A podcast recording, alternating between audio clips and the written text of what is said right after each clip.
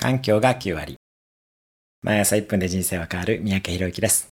私の周りで圧倒的に成長している人は、なんとなく必要そうだから特定の勉強をしている人ではなく、必要に迫られる環境に身を置いて、目の前の課題をガンガンこなしていくような人たちです。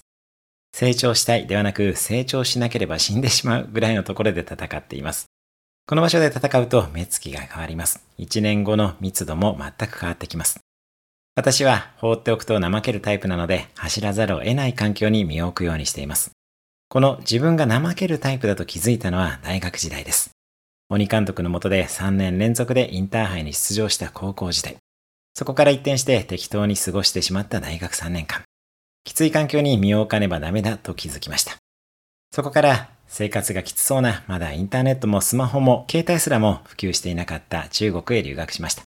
そこから就職し、雇われ社長、アメリカの大学院留学、起業、中国移住と起業、シンガポール移住と起業、二度目の大学院留学と、自分自身を人生のランニングマシンに置くようにしています。もちろん、心身の健康が一番大切なので、本当のジムのランニングマシンにも乗り、食事と睡眠を大切にしています。よほど意志の強い人を除いて走らざるを得ない環境に身を置くようにしてみましょう。自分から飛び込むことが大切です。ダメなら逃げても構いません。日本というセーフティネットがあるのでジャンプしてみましょう。世界にはジャンプすらできない人がたくさんいます。それではまた、毎日1分で人生は変わる三宅宏之でした。